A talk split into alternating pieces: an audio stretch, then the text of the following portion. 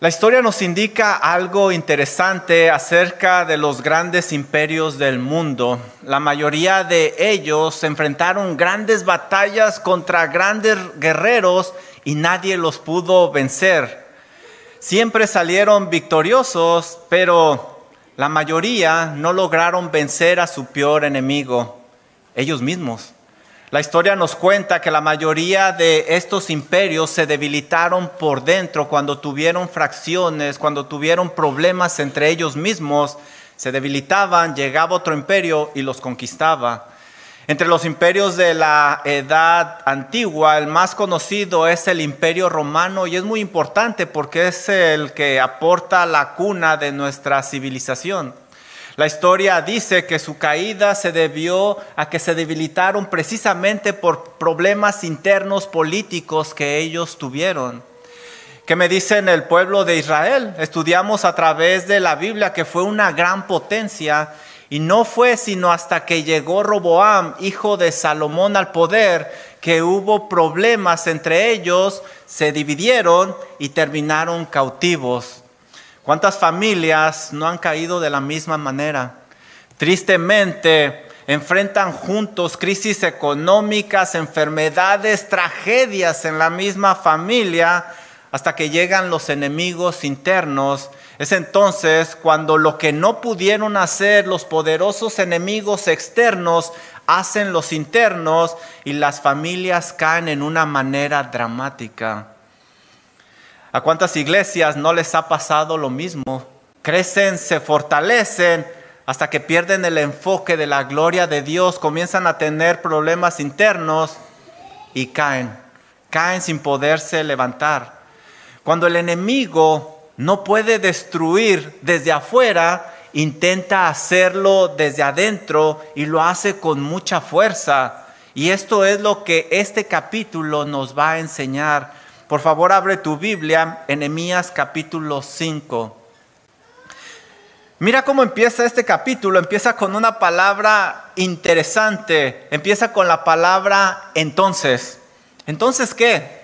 Bueno, básicamente Nehemías está poniendo una pausa a su narración en el capítulo anterior nosotros estudiamos que habían enfrentado una gran batalla contra los enemigos y habían logrado vencerlos valientemente. Se habían sobrepuesto a la burla de los enemigos que buscaba desanimarlos. También ellos se habían parado firmes ante la intimidación que buscaba que perdieran su confianza en Dios. También aprendimos que se habían mantenido de pie valientemente ante el miedo que buscaba paralizarlos y así detener la obra.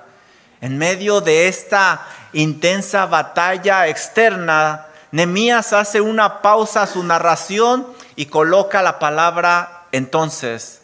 Entonces, porque estaban a punto de librar una batalla mucho, muy peligrosa. Dice la Biblia, en Nehemías capítulo 5, versículo 1. Entonces hubo un gran clamor del pueblo y de sus mujeres contra sus hermanos judíos.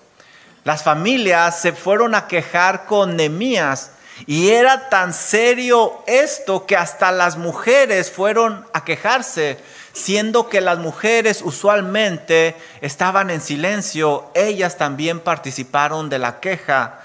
Ahora, esto no era pequeño. La reconstrucción de los muros estaba en peligro. La ciudad donde iba a llegar el Mesías estaba en peligro. Nemías se estaba dando cuenta que se había presentado un nuevo enemigo que amenazaba la obra de Dios. El pueblo se había mantenido firme contra los enemigos externos, pero la pregunta es, podrían mantenerse firmes contra los enemigos internos? A continuación, la Biblia describe los problemas que tenían internamente. Fíjense el versículo número 2. Había quienes decían, nosotros, nuestros hijos y nuestras hijas, somos muchos. Por tanto, hemos pedido prestado grano para comer y vivir. Las familias para poder comer habían pedido prestado, habían crecido y había una crisis económica. Versículo número 3 nos dice el segundo problema.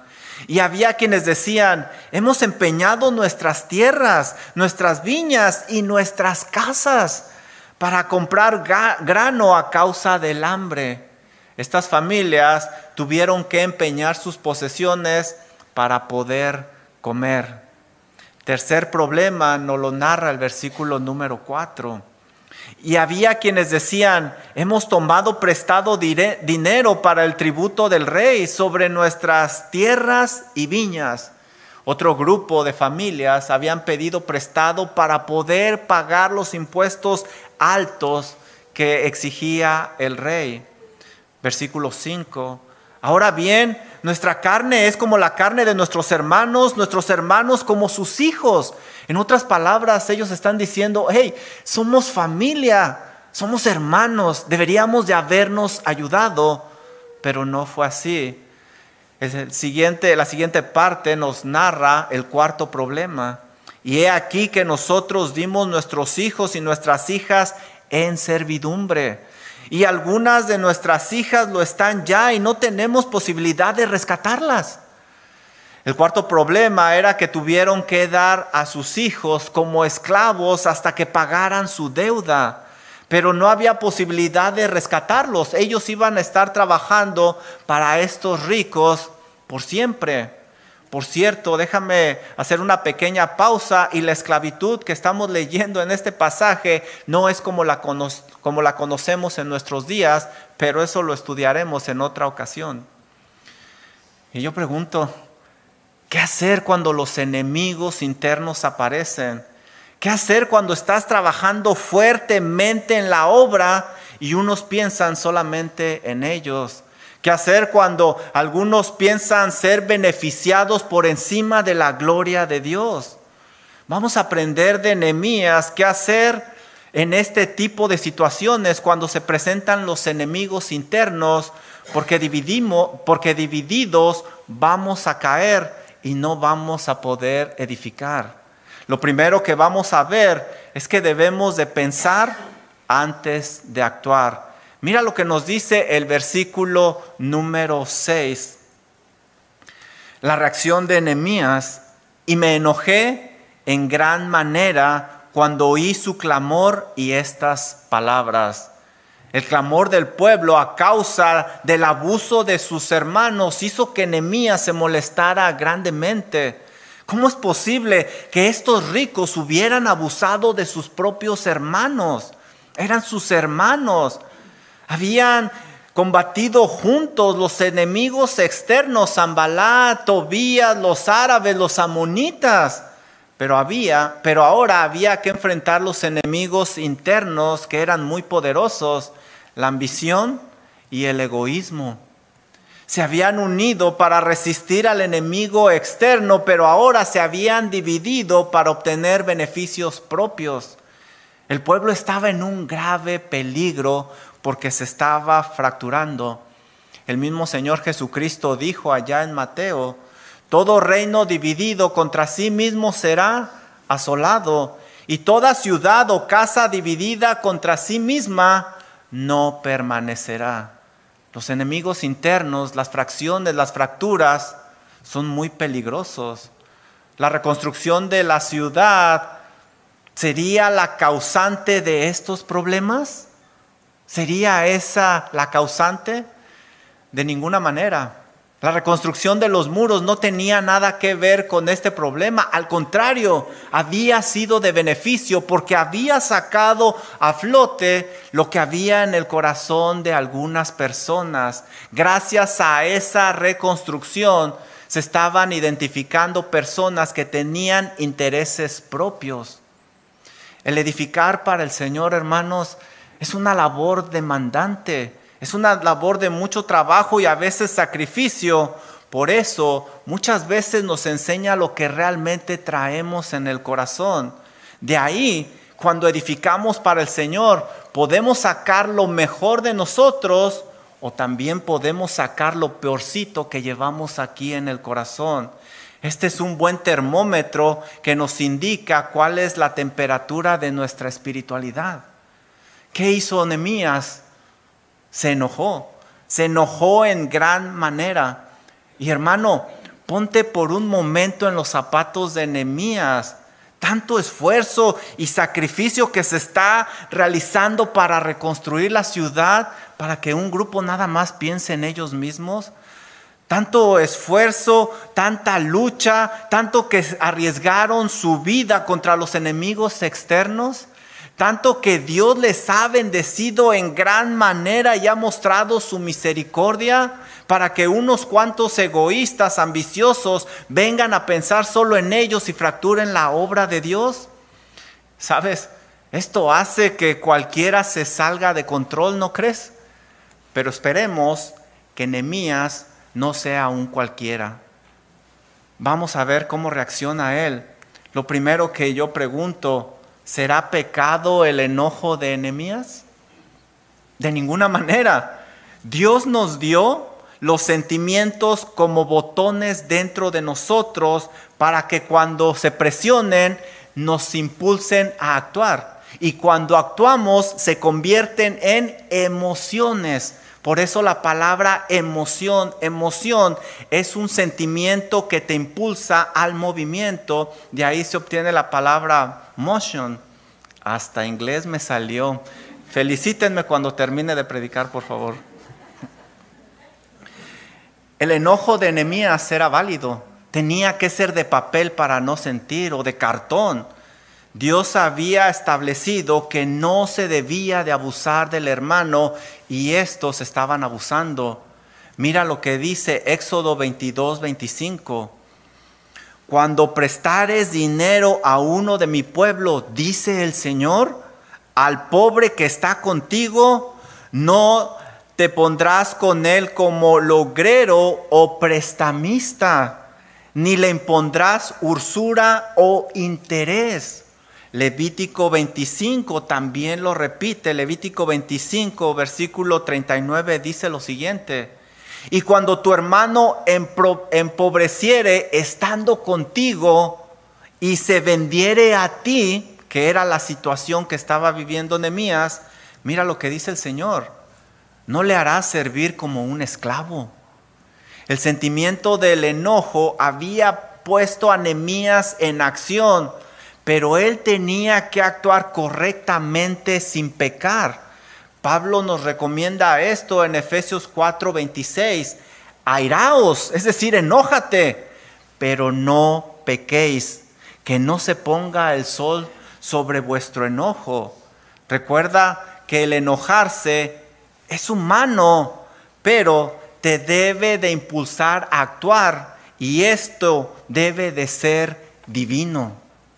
Lo siguiente que hará Nehemías con el enojo será sumamente importante, porque si se deja llevar por sus impulsos o fractura más la relación entre el pueblo, o actúa bíblicamente y busca la unidad aplicando correctamente la palabra de Dios. ¿Qué hizo Nehemías? Fíjate el versículo número 7. Entonces lo medité. La acción que toma Nehemías es simplemente impresionante y digna de ser imitada. Él no actúa impulsivamente aunque tenía razones para hacerlo, como lo vimos. Nemías no se enojó y luego, luego actuó, sino que se enojó, meditó, que esta es la parte que usualmente no hacemos, y después actuó. El diccionario define la palabra meditar como concentrar todos los pensamientos en un solo punto para comprender correctamente la situación.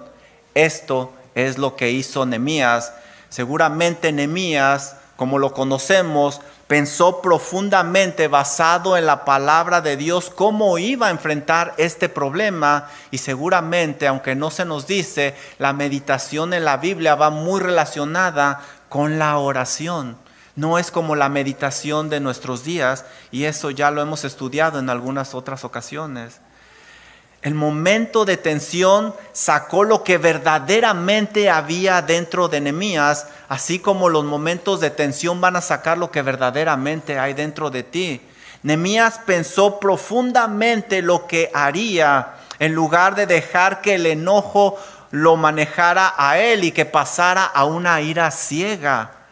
Mira lo que dice el libro de Proverbios, Proverbios 14, 29. El que tarda en airarse es grande de entendimiento. Proverbios 15, 18 dice, el hombre iracundo promueve contiendas o problemas, mas el que tarda en airarse apacigua o calma las rencillas. Proverbios 16, 32, mejor es el que tarda en airarse que el fuerte. ¿Sabes?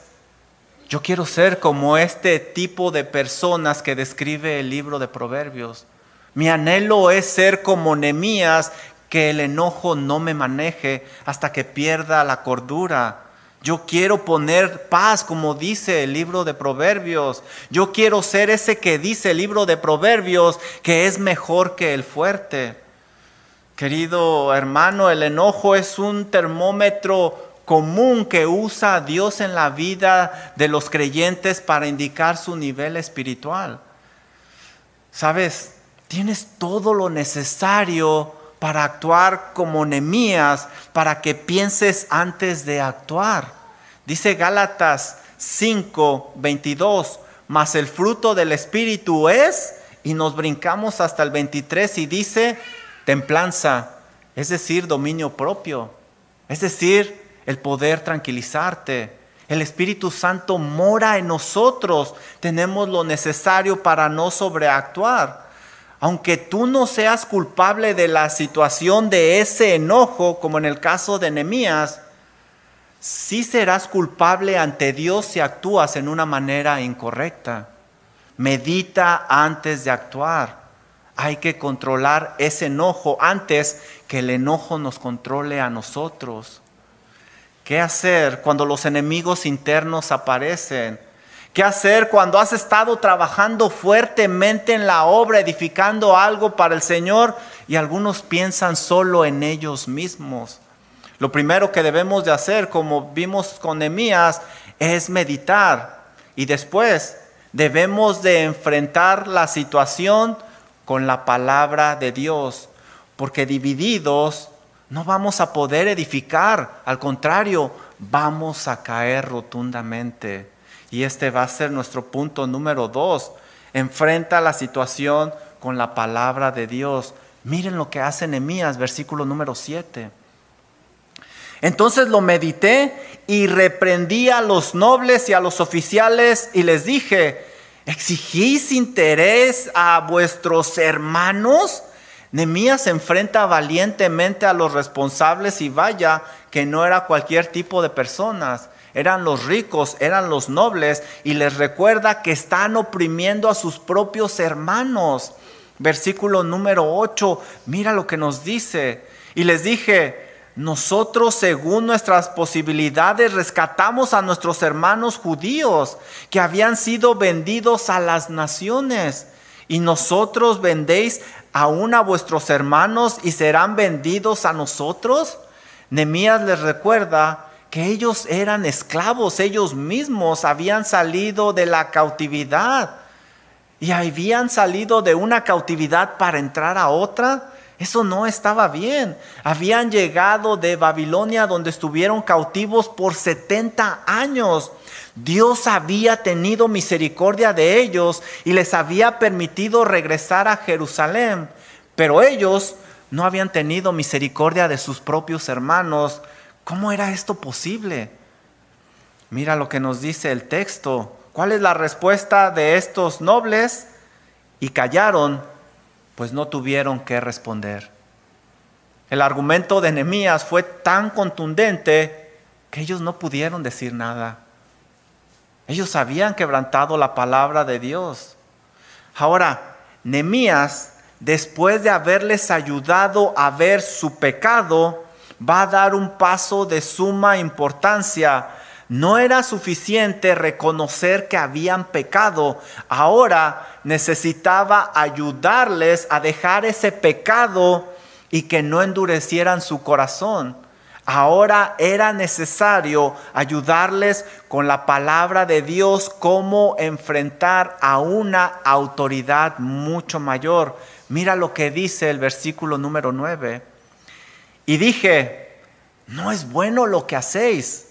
¿No andaréis en el temor de nuestro Dios para no ser oprobio de las naciones enemigas nuestras? Nemías les muestra cuál es la raíz del problema. ¿Lo puedes ver? Según las escrituras, ellos no tenían temor de Dios. Dice Levítico 25, 36 lo siguiente, no tomarás de él, de tu hermano, impuesto, ni ganancia, sino tendrás temor de tu Dios. El temor de Dios los debería de haberlos detenido. Y tu hermano vivirá contigo. Levítico 25, 43 dice lo siguiente, no te enseñorearás de tu hermano con dureza, debían de tener misericordia, sino tendrás temor de tu Dios. Si hubieran tenido temor de Dios, no hubieran abusado de sus hermanos, porque Dios se los había advertido en su palabra. Si no se arrepentían, dice este pasaje, les dice Nehemías, van a regresar ustedes a hacer la burla de las naciones. ¿Sabes por qué no dejas el pecado en tu vida, aun sabiendo que está mal a la luz de las escrituras? Por la misma razón, porque no tienes temor de Dios. ¿No crees lo que la Biblia dice acerca de nuestro Dios que es digno de todo temor y respeto? Déjame darte algunos ejemplos. Hebreos 10:31. Horrenda cosa es caer en manos del Dios vivo, pero no lo crees. Por eso sigues en el pecado. Hebreos 12:6. Porque el Señor al que ama disciplina y azota aquel que recibe por hijo, pero no lo crees. Por eso, como este pueblo, sigues en el pecado. Hebreos 12, 29, porque nuestro Dios es fuego consumidor, pero no lo creemos. Por eso hacemos lo que hacemos. Escucha el consejo de la palabra de Dios y sé sabio. Dios es digno de todo respeto y de todo temor. Proverbios 1.7 dice que el principio de la sabiduría es el temor a Dios, el temor al Señor. Pero los insensatos desprecian la sabiduría y la enseñanza. No te engañes. Recuerda lo que le pasó a Saúl, a David, a Sansón y quizás a algunos a tu alrededor por no tener temor de Dios. Después de que Nehemías le mostró cuál es la raíz del problema y de que iban a dar cuentas a Dios, les indica cómo regresar al buen camino. Mira el versículo número 10. También yo y mis hermanos y mis criados les hemos prestado dinero y grano. Nemías también les había prestado. El problema no era prestarles, sino el abuso que estaban haciendo estos nobles. ¿Qué es lo que dice Nemías? Quitémosle ahora este peso. Os ruego que le devolváis hoy sus tierras, sus viñas, sus olivares, sus casas y todo, hasta que les perdonaran el impuesto. Nemías propone que perdonaran la deuda y que les devolvieran todo a sus hermanos, que les quitaran esa pesada carga. Qué gran ejemplo de este líder temeroso de Dios que decía, que no decía, hagan como yo digo, sino que decía, hagan como yo hago. Él se presentaba como ejemplo. Ahora la pregunta es, ¿Estarían estos nobles ricos dispuestos a perder toda esa ganancia? ¿Vencerían estos nobles ricos a esos enemigos internos llamados ambición y egoísmo? ¿Tú qué crees? Si realmente ellos temían a Dios, se iban a arrepentir de su pecado y iban a, iban a alcanzar misericordia. No es suficiente que te sientas mal acerca de tu pecado. También debes demostrar un genuino arrepentimiento por medio de tus acciones y es lo que va a hacer este pueblo. Miren el versículo número 12. Y dijeron, lo devolveremos y gloria a Dios por esto. Qué gran victoria cuando alguien se arrepiente. cuando alguien busca la unidad. Lo devolveremos y nada les demandaremos. Haremos así como tú dices.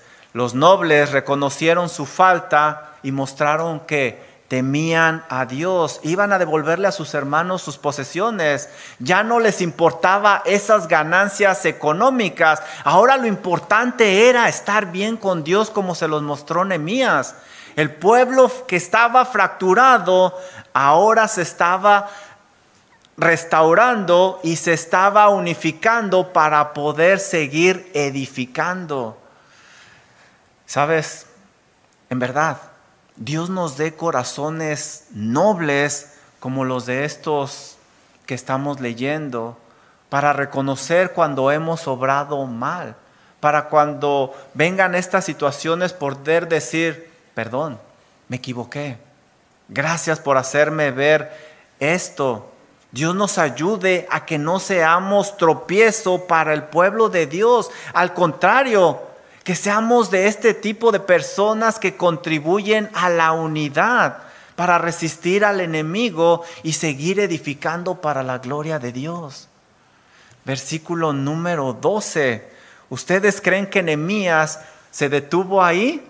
Miren lo que hace Nehemías. Es un hombre muy usado por Dios. Entonces convoqué a los sacerdotes es decir, traería testigos y les hice jurar que harían conforme a esto. ¿Qué hizo Nehemías?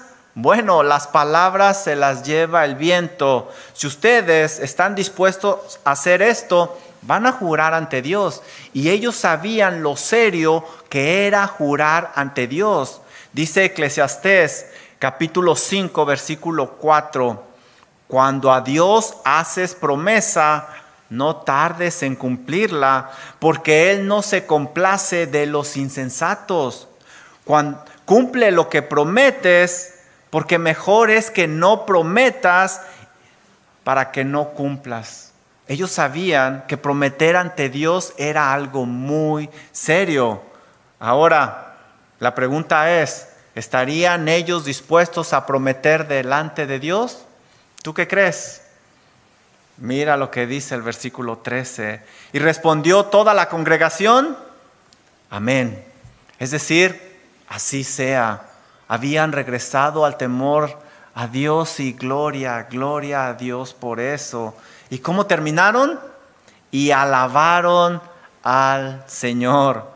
La junta terminó con una celebración de alabanza y cómo no, unos pecadores se habían arrepentido algo que me llama mucho la atención aquí es de que, como vimos, Nehemías manejó la situación muy sabiamente, pero a quien se alaba no es a Nehemías, se alaba a Dios que había usado a Nehemías. El reconocimiento y la gloria siempre es para Dios, no es para el hombre. El hombre simplemente es un instrumento en manos de Dios. Aquí vemos claramente que debemos de buscar solucionar los problemas con la ayuda divina, que sea Dios ayudándonos y que seamos nosotros un instrumento del Señor.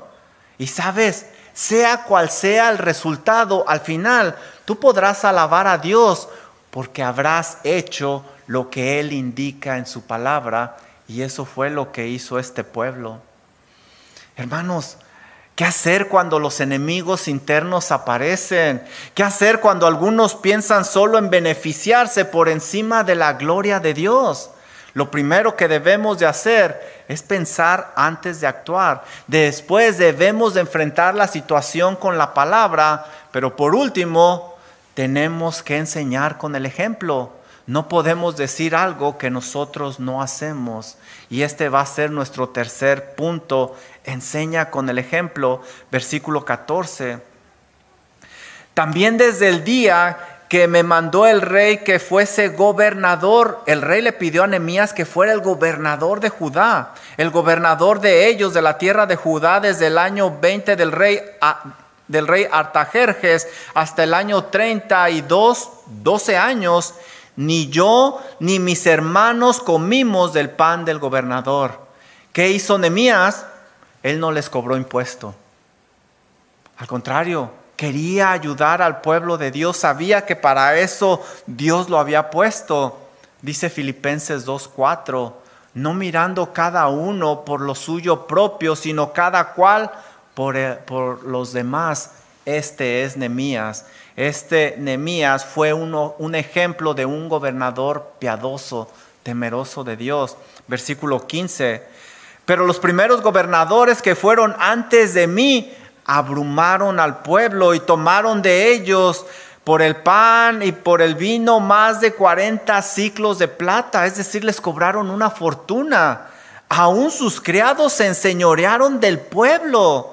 Nemías indica que los gobernadores anteriores habían saqueado al pueblo. Esto explica la razón por la cual los ricos y nobles estaban exprimiendo al pueblo. Habían aprendido de estos gobernadores corruptos, pero ahora estaba al frente un hombre temeroso de Dios.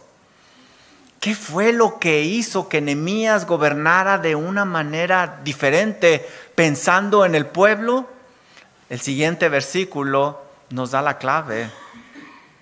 Pero yo no hice así a causa del temor a Dios. Nemías tenía un respeto tal a Dios que no podía abusar de su pueblo. Al contrario, él quería ayudarlos. Él no era igual a los demás. Él era un siervo de Dios temeroso que hacía visible ese temor a través de sus obras. Los gobernadores anteriores no tenían temor a Dios, por eso hacían lo que les placía. Nemías mostró un gran ejemplo de cómo se debe de temer a Dios. Y yo te pregunto, ¿qué ven los demás en ti? ¿Ven algo diferente o tú eres como los demás? Dios quiera que tú hagas visible a través de tu vida que realmente temes a Dios como Nemías Versículo 17, otro gran ejemplo de Nehemías. Además, 150 judíos y oficiales y los que venían de las naciones que había alrededor de nosotros se sentaban a mi mesa. En lugar de cobrarles, Nehemías está alimentando a 150 judíos y extranjeros. Y con todo esto nunca requerí el pan del gobernador porque la servidumbre de este pueblo era grave. Nemías es un ejemplo de misericordia porque le pesaba el dolor del pueblo. Versículo 19. Mira cómo termina este capítulo. Acuérdate de mí para bien, Dios mío, y de todo lo que hice por este pueblo. Nemías fue un gran ejemplo en muchas áreas, como lo vemos aquí, pero hay una que caracterizaba su vida y era su vida de oración. Este hombre vivía dependiendo de su Dios constantemente. Por eso no es de extrañarse que pudiera controlar su temperamento. No es de extrañarse que usara con tanta efectividad la palabra de Dios. No es de extrañarse que tomara esas decisiones sabias al enfrentar los problemas.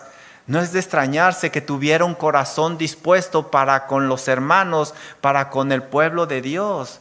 Y no es de extrañarse que él hiciera visible su temor a Dios. Este varón, este varón era un hombre de oración. Y es que él oraba constantemente como lo hemos estado viendo. ¿Cómo va tu vida de oración? Quizá esa es la razón por la cual tomas las decisiones que estás tomando. Dios quiera que seamos como Nemías. Mira su oración. Acuérdate de mí para bien, Dios mío, y de todo lo que hice por este pueblo. ¡Wow! ¡Qué oración! Si no pones atención, quizás pudieras malinterpretarla.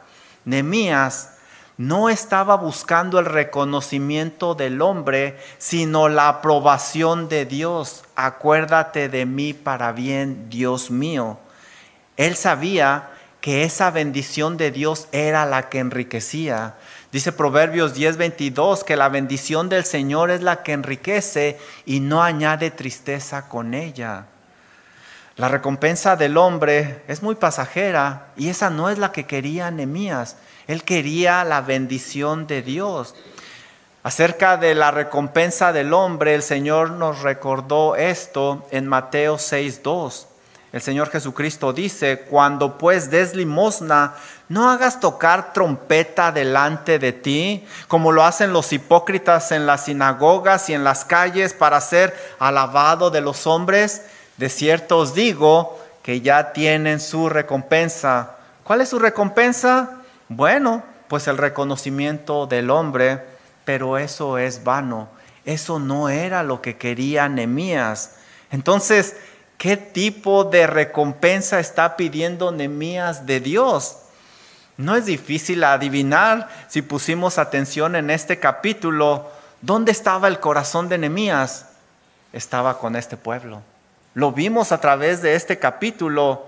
Nemías no quería que todo el esfuerzo que él estaba haciendo fuera en vano, sino que Dios permitiera que este pueblo que tanto había sufrido fuera prosperado. Muy probablemente Nemías quería ver el fruto de su labor que los muros fueran levantados, que la ciudad estuviera organizada, que el templo estuviera funcionando adecuadamente en todo su esplendor, que el pueblo tuviera comunión con su Dios. Eso seguramente era lo que buscaba Nehemías. Y tú, cuando haces la obra del ministerio, ¿qué tipo de recompensa es la que estás buscando? ¿El reconocimiento del hombre? Si es eso, déjame decirte que estás buscando y aspirando a algo muy insignificante. Busca la aprobación de Dios. Él es el que realmente enriquece y no añade tristeza con esa bendición. Termino con esto. Amada iglesia, Believers Fellowship, queremos seguir edificando para la gloria de Dios. Y estos proyectos quizás van a ser pesados, cansados, y quizás saquen cosas ocultas que están en nuestro corazón. El problema no va a ser el edificar para la gloria de Dios. El problema va a ser lo que traemos en el corazón. Yo les invito a que seamos como este pueblo noble, enseñable, temeroso de Dios para corregir eso que tenemos en el corazón que no es digno de reconocimiento. Por eso, con la ayuda de Dios a través de su Santo Espíritu, busquemos controlar esas emociones, esos sentimientos como lo hizo Nemías. Hay que escuchar, sentir, es válido sentir, no hay nada de malo con eso, pero antes de actuar hay que meditar, hay que pensar. Como hijos de Dios, nuestro enfoque tiene que ser siempre la gloria de Dios. Por lo tanto, deberíamos de estar dispuestos a corregir eso mal que hay en nosotros y unificarnos como cuerpo de Cristo para seguir adelante. Solo así podremos enfrentar a los enemigos que se presenten y podremos seguir edificando para la gloria de Dios. ¿Sabes? Este mismo principio lo puedes usar en tu familia. ¿Cómo va tu familia? Cuidado con esas divisiones, porque tarde o temprano los destruirán. Vamos a orar. Amado Padre Celestial, qué gran alerta vemos nosotros en este capítulo. Señor, ciertamente hay muchas cosas en las cuales necesitamos trabajar. Seguramente usted, por medio de su Santo Espíritu, ya ha revelado algunas en nuestros hermanos. Señor y Dios, pido que usted nos ayude a ser nobles como este pueblo, a que no endurezcamos nuestro corazón y que siempre tengamos presente buscar la gloria de Dios, ya sea en la iglesia, en nuestros hogares, en nuestras vidas, Señor, y que no pensemos como lo hacían estos nobles ricos al inicio, solo en ellos, solo en su propio beneficio, aún por encima de su gloria, Señor. Por favor, ayúdenos, Padre por favor, ayúdenos a ser también como Nemías, personas usadas por usted, dependientes de usted constantemente.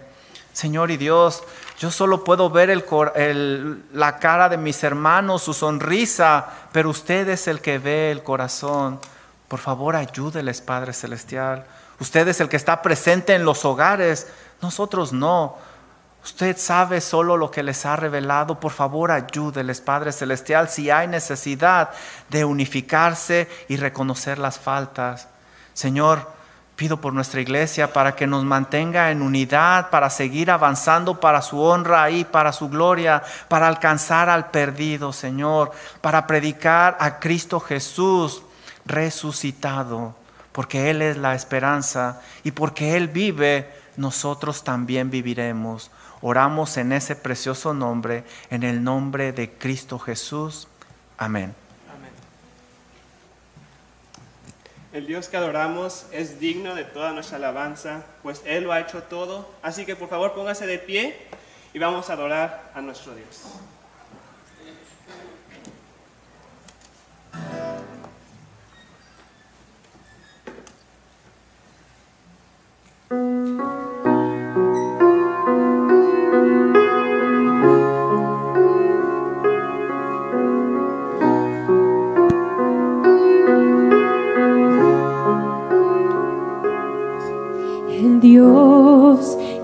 Los cielos y la tierra, con el poder de su palabra, reina con autoridad. El Dios que aún los vientos le obedecen, una palabra suficiente para los muertos levantar. Nadie es como Él, oh grande yo soy. Tú eres el Dios que adoramos, todopoderoso y soberano, grande en misericordia y poder para salvar. Tú eres el Dios que adoramos, quien derrotó la muerte y el pecado. Glorioso Redentor y Rey,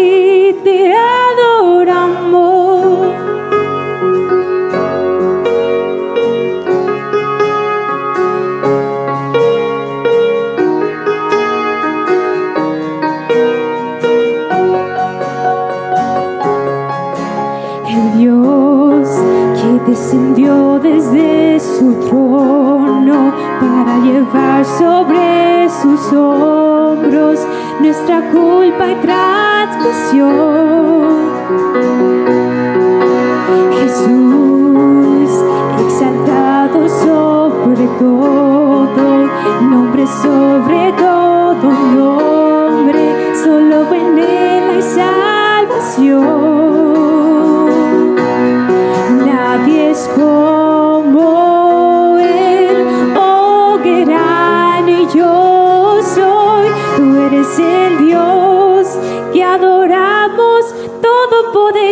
Todopoderoso y soberano, grande en misericordia y poder para salvar, tú eres el